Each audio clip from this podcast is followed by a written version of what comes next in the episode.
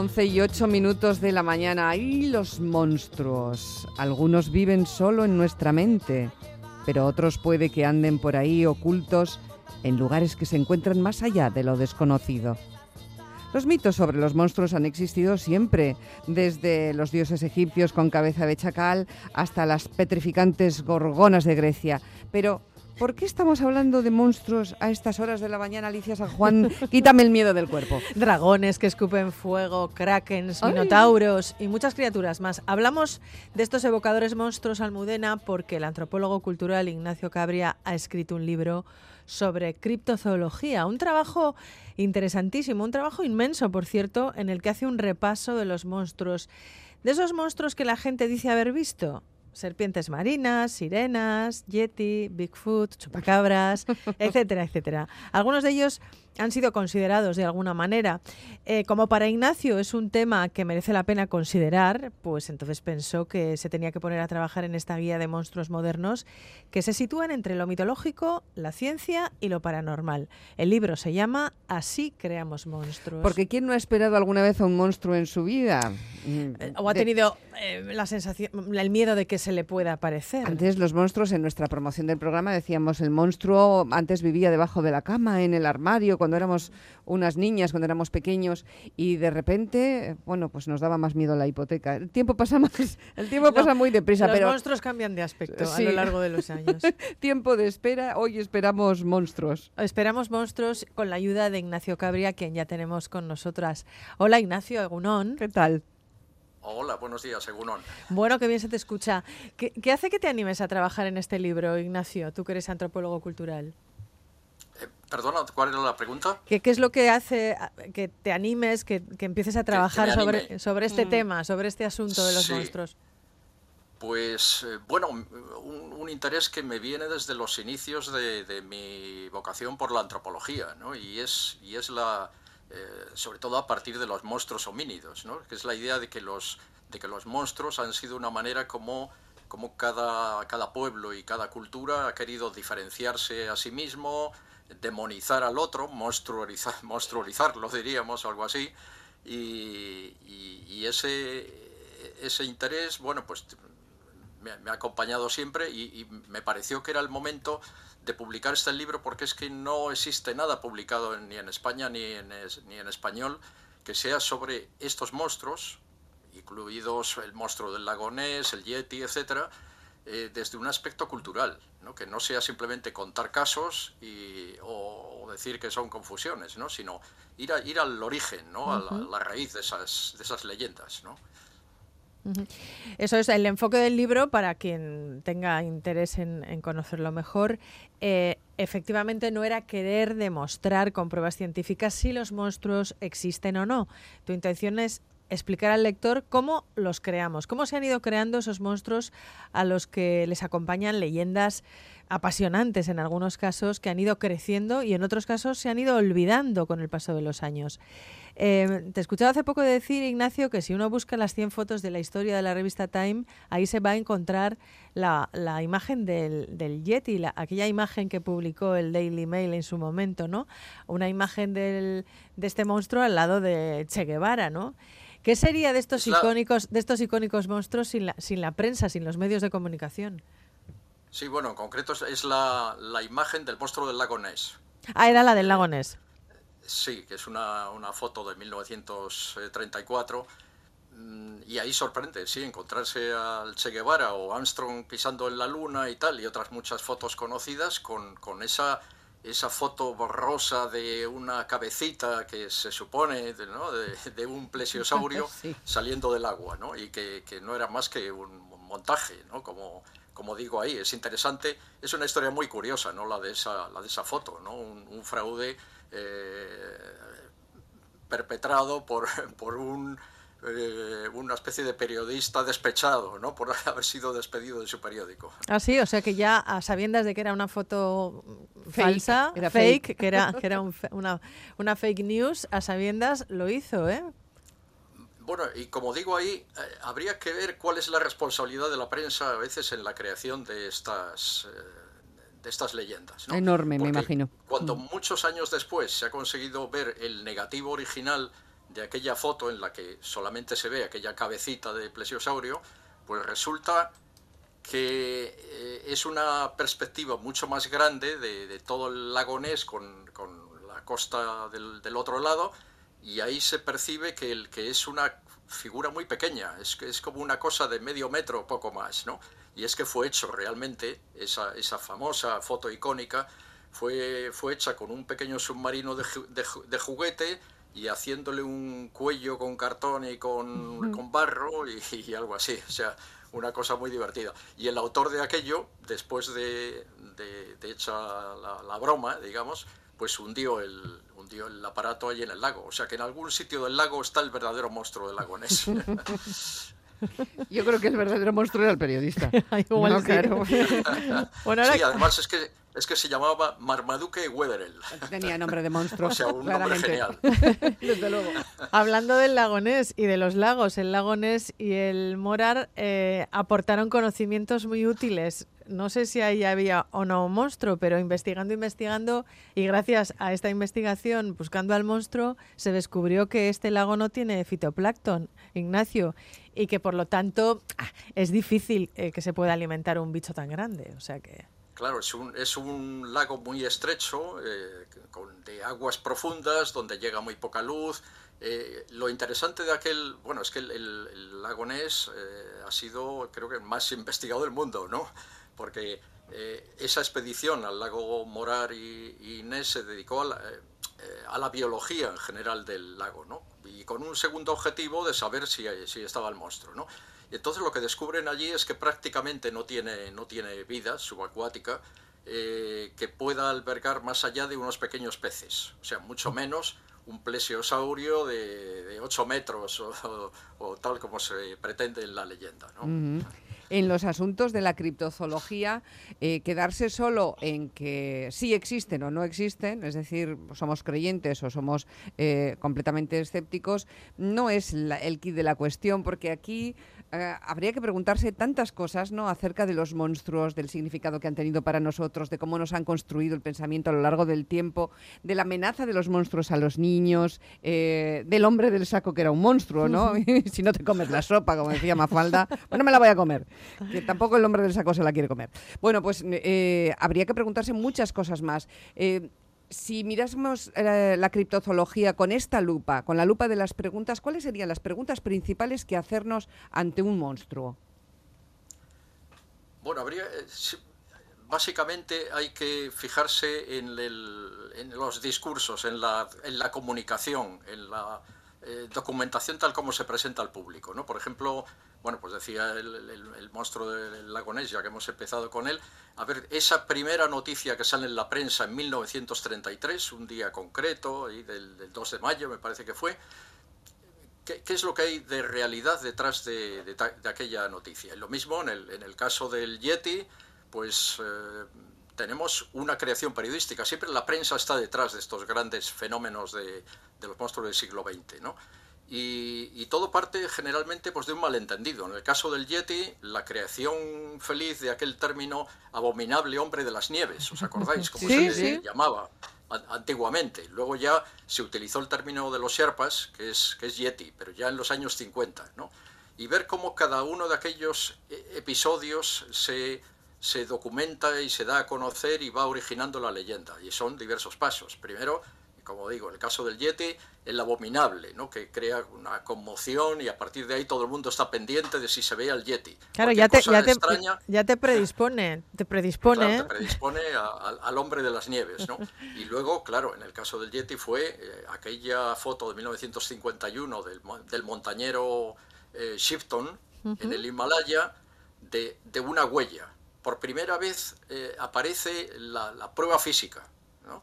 Del, monstruo. Y es una huella en la nieve que se convierte en universal y precisamente es entonces cuando se empieza a hablar del Yeti en España, cuando empieza a aparecer realmente en, la prensa. ¿no?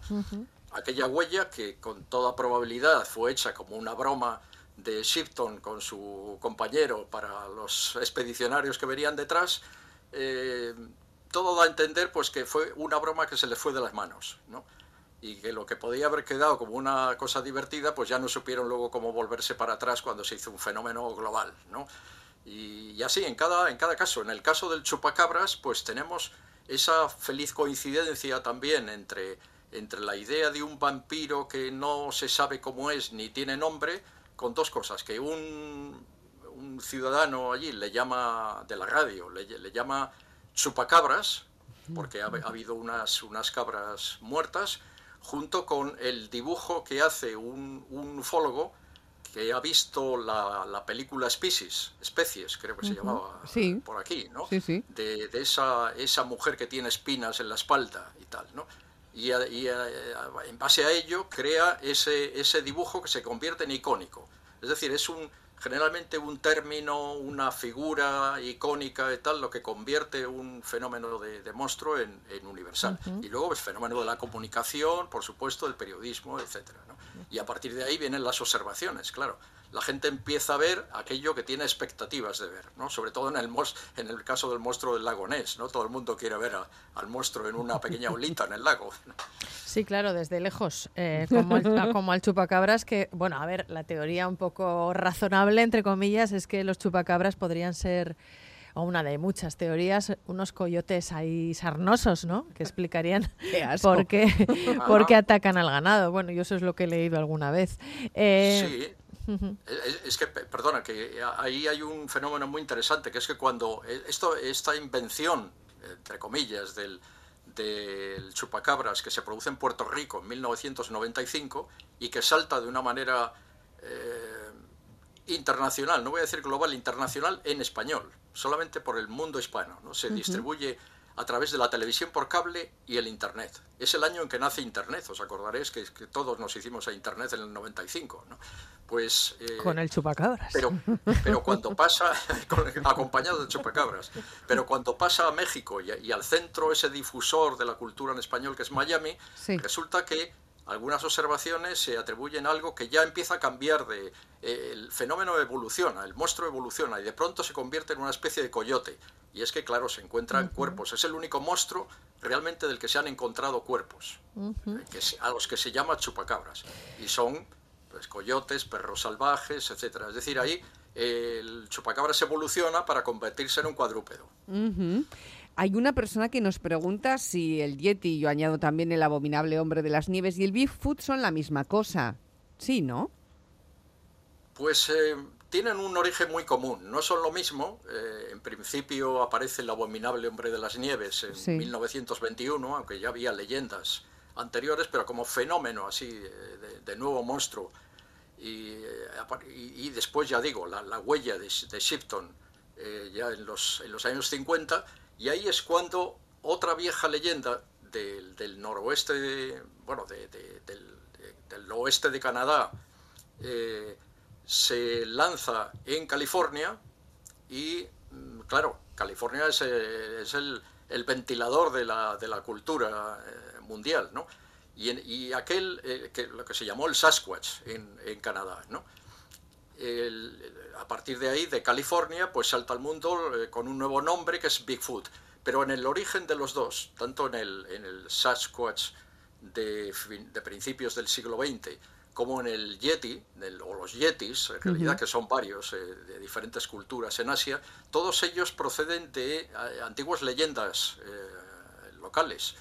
En el caso de Canadá y de Estados Unidos, pues de, los, de las culturas indias, culturas indias que tenían ellos sus propios mitos sobre salvajes, caníbales, gigantes, etc. Y en, y en distintos pueblos de Asia, pues algo así como el hombre del coco, por ejemplo, solamente que allí es, un, es una especie de hombre oso, eh, y, que y toma forma en el Himalaya. ¿Por qué en el, en el Himalaya? Porque es que tenemos el, el Everest, o sea, el, el, Yeti nace en esa confluencia, precisamente, entre los montañeros, los científicos, es decir, eh, la cultura y la ciencia occidental, que se cruza con las leyendas tradicionales de los pueblos asiáticos. Y ahí, y ahí sale una, una nueva figura, un nuevo invento ¿no? del, siglo XX, que es el yeti o los distintos yetis. ¿no? Hablemos de las sirenas, que a mí meter a las sirenas en el conjunto de monstruos me da como un poco de cosa, porque me parecen tan bonitas algunas, ¿no? Algunas, otras dan mucho miedo. bueno, no sé, que nos lo diga Ignacio. ¿Es verdad que Cristóbal Colón dijo haber visto sirenas en el Caribe y que no las describía como mujeres guapas precisamente, que tenían barba, estas sirenas? Exacto. ¿Qué es lo que Colón veía? que creo que dice ¿Qué tomaba Colón? ¿Qué tomaba? Sí, que había visto sirenas, pero que no son tan bellas como dicen. Eh, se ha supuesto que lo que vio fueron manatíes, que, bueno, pues es un, mamífero muy raro. Eh, de hecho, pues apenas existen. Eh, yo vi allí el manatí, el único que tenían en el Museo de Santo Domingo, República Dominicana, que ya murió. en fin, es un animal en, riesgo de extinción eh, y en el sudeste asiático está el equivalente del, del, manatí, que es el dugongo. Y existen muchos relatos. he traído las sirenas al libro por esto, no porque sea un, una figura mitológica, sino porque hay mucha gente que ha dicho que lo ha visto, empezando por Colón y siguiendo por muchos otros, y, y, a principios del siglo XIX se convirtió en un tema recurrente entre, entre los marinos, sobre todo de, de Escocia, de, de, Inglaterra y tal, el, el, el ver sirenas. Algunos relatos son pintorescos, o sea, la sirena se sube al barco, habla con el capitán y luego se vuelve al mar, por ejemplo, Otras de eh, charleta. cosas de estas. Qué curioso. Bueno, otro monstruo que se asoma en su libro es el kraken, que no podía faltar. Cuéntenos la relación que existe entre este monstruo marino y Víctor Hugo. Eh, el, el, kraken, claro, siempre pensamos que el, el kraken no es una cosa que viene desde la antigüedad, el pulpo gigante y tal, pero no, en realidad eh, y paradójicamente el kraken es casi una invención de la revolución científica. O sea, me explico. Eh, hasta el siglo XVII los monstruos a veces no tenían una forma determinada, se los había dibujado en mapas con formas de ballenas, con grandes dientes y cosas así, ¿no? Pero el, el kraken con esa idea del pulpo gigante eso fue una creación del obispo de Uppsala, de 1700, eh, del siglo XVIII, eh, que se llamaba Eric Pontopidan. Pontopidan era una especie de, ilustrado que a la vez nos recuerda un poco a los ufólogos de hoy, ¿no? que, van y entrevistan al testigo y toman nota eh, del testimonio y tal. Pontopidan lo que hizo fue coger ciertas leyendas y dichos de marineros y, y tal, y juntarlo con eh, las eh, mitologías y las, y las, leyendas del mar y crear un, nuevo ser al que él inventó precisamente ese nombre de Kraken, que tiene un origen no muy definido, pero que podría venir, venir de, pulpo en alemán. ¿no? y, y, crea esa, esa, figura junto con también las, la gran serpiente marina, que también es otra creación suya. ¿no? Es decir, que estos, estos monstruos marinos, tal como los conocemos, son creaciones de la ilustración.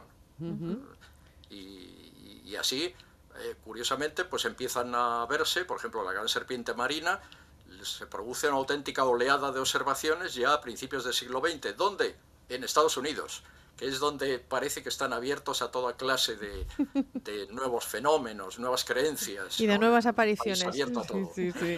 Bueno, así creamos monstruos. Ignacio Cabria es su autor, publica Luciérnaga, aquí están las leyendas del Yeti, el chupacabras, seres de la criptozoología, que han interesado mucho a nuestro invitado, a quien tenemos que agradecer su tiempo este domingo con la idea de que no nos abandone y que en otra ocasión sigamos hablando de monstruos, porque hay tantos, ¿verdad?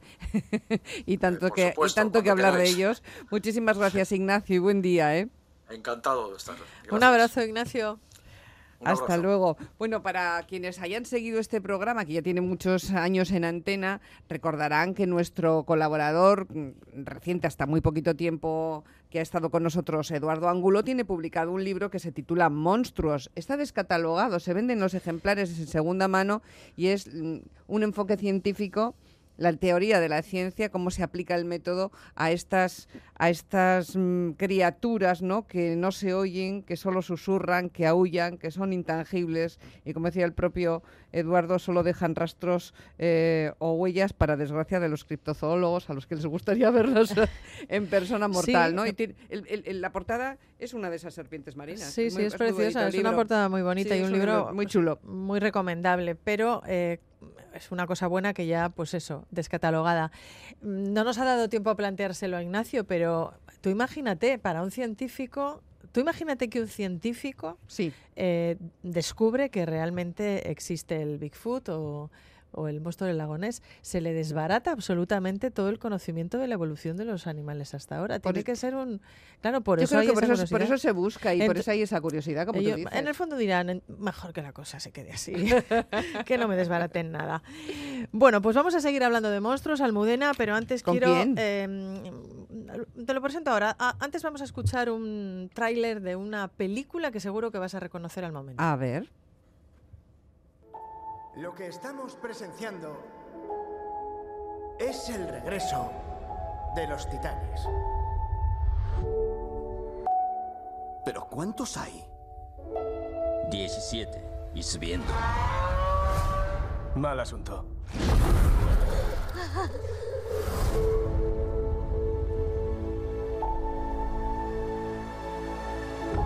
Mothra, Rodan, Ghidorah. Dios mío. Se mueven como una manada. Están cazando. Todos responden ante un alfa. Si acabamos con Ghidorah, acabaremos con todos ellos. ¿Hay alguna criatura que pueda hacerle frente?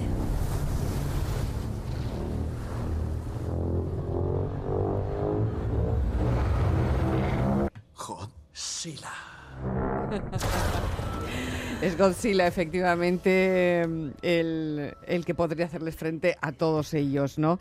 Lo reconozco, reconozco este tráiler. Hemos aprendido que para cada uno de nuestros temores hemos creado un monstruo, ¿no? Y que lo mostrenco nos habita, que nosotros somos sus creadores. Esto quedó ya establecido hace dos siglos cuando Mary Shelley eh, creó el moderno Prometeo con su Frankenstein, ¿no, Alicia? Eso es, el cine ha dado muchas vueltas a esta idea que tú dices y ha buscado, ha explorado con placer, a veces con un placer hacer morboso, la creación de, monstruos, de bestias, de criaturas que nos dan miedo, que nos aterrorizan y que nos explican a nosotros mismos, ¿por qué no? Pero ¿cómo se hacen los monstruos? ¿Quién los hace? ¿Cómo se diseñan?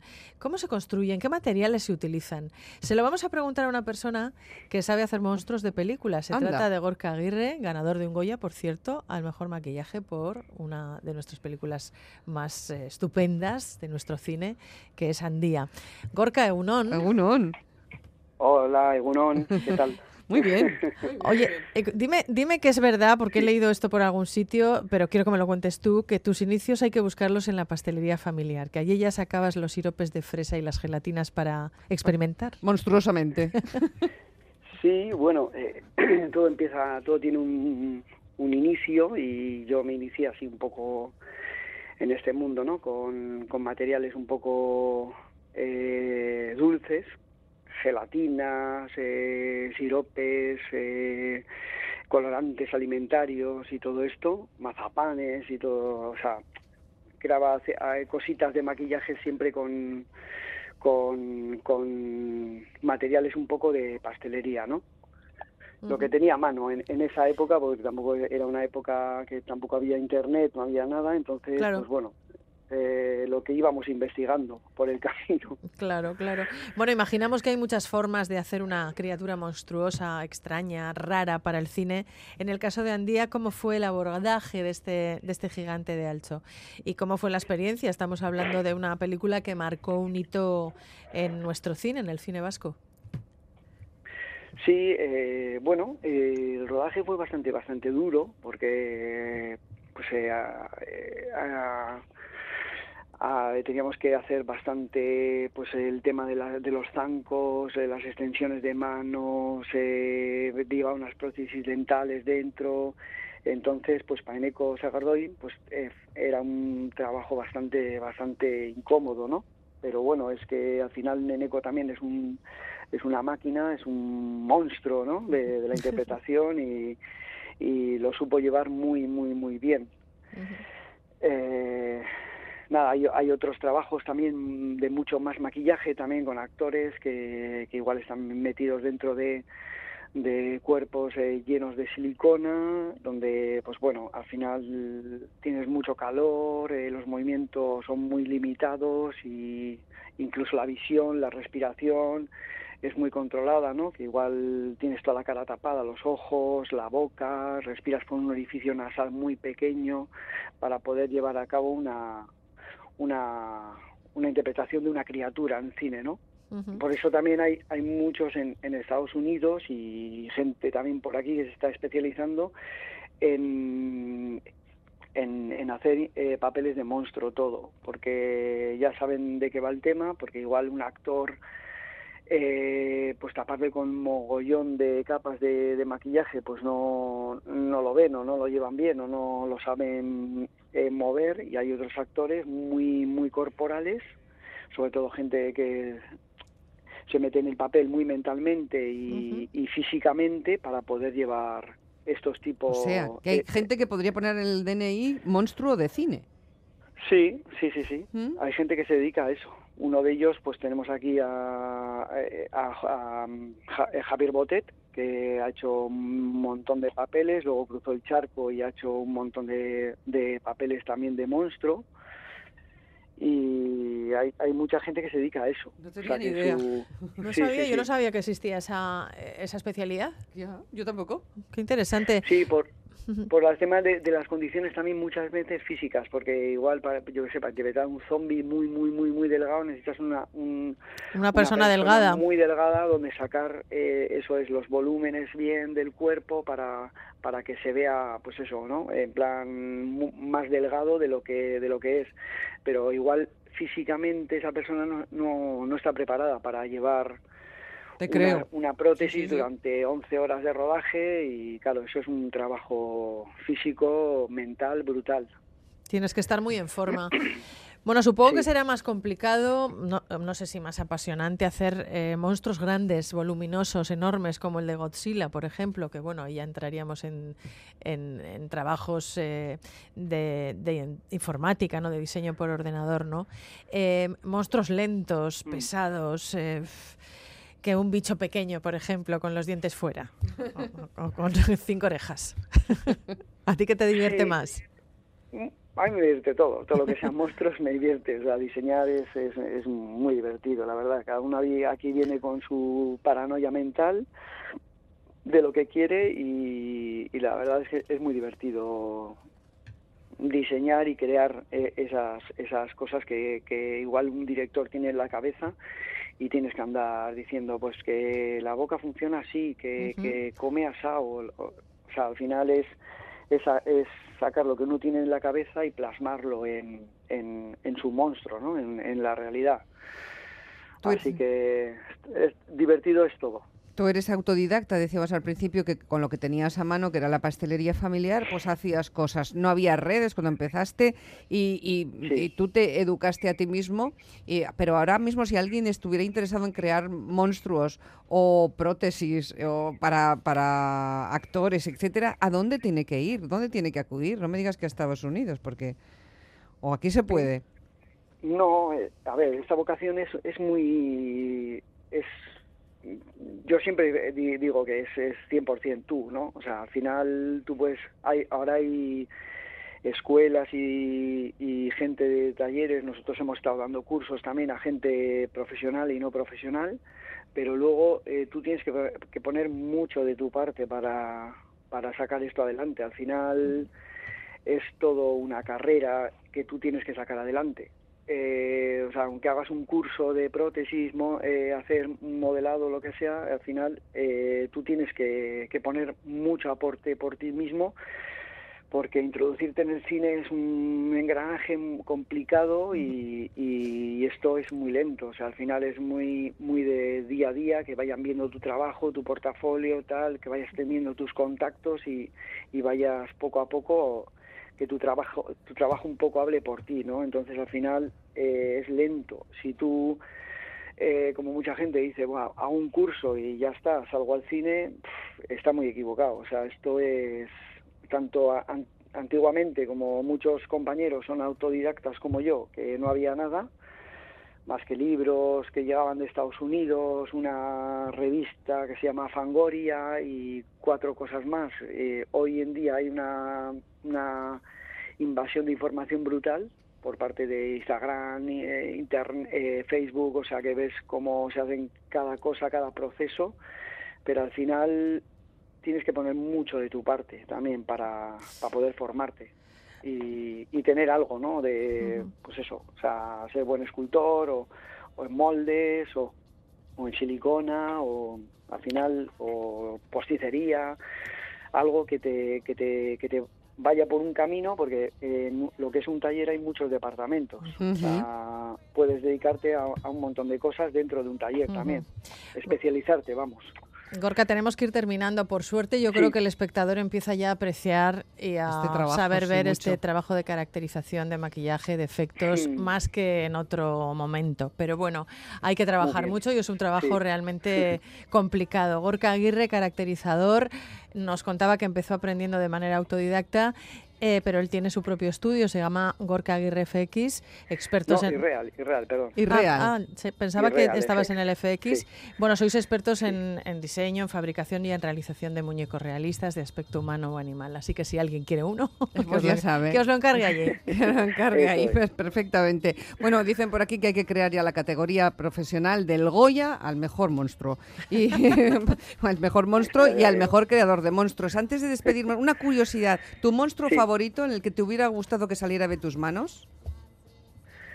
A mí me encanta eh, los slasher, la- el género slasher, y mi preferido es Jason Borges. No, le- no tengo el gusto de conocerle. ¿Y el género slashes qué Borges de es? Viernes 13, Ah, vale, vale. de la es- máscara de hockey, o sea, es, eh, ver la máscara ya relacionas directamente, es no, como eh. la Coca-Cola, o sea, es un Ya te tiemblan, ya te tiemblan las de las rodillas. pelis de terror. Eso es. Sí, sí, sí. sí. Gorka, sí, ha sido un placer contar contigo. Que pases un gran domingo. Hasta pronto. Hasta pronto. Agur. Gracias a vosotros por invitarme. Agur, No hay Gorka. por qué. Hasta Agur. luego, Alicia. Agur, agur.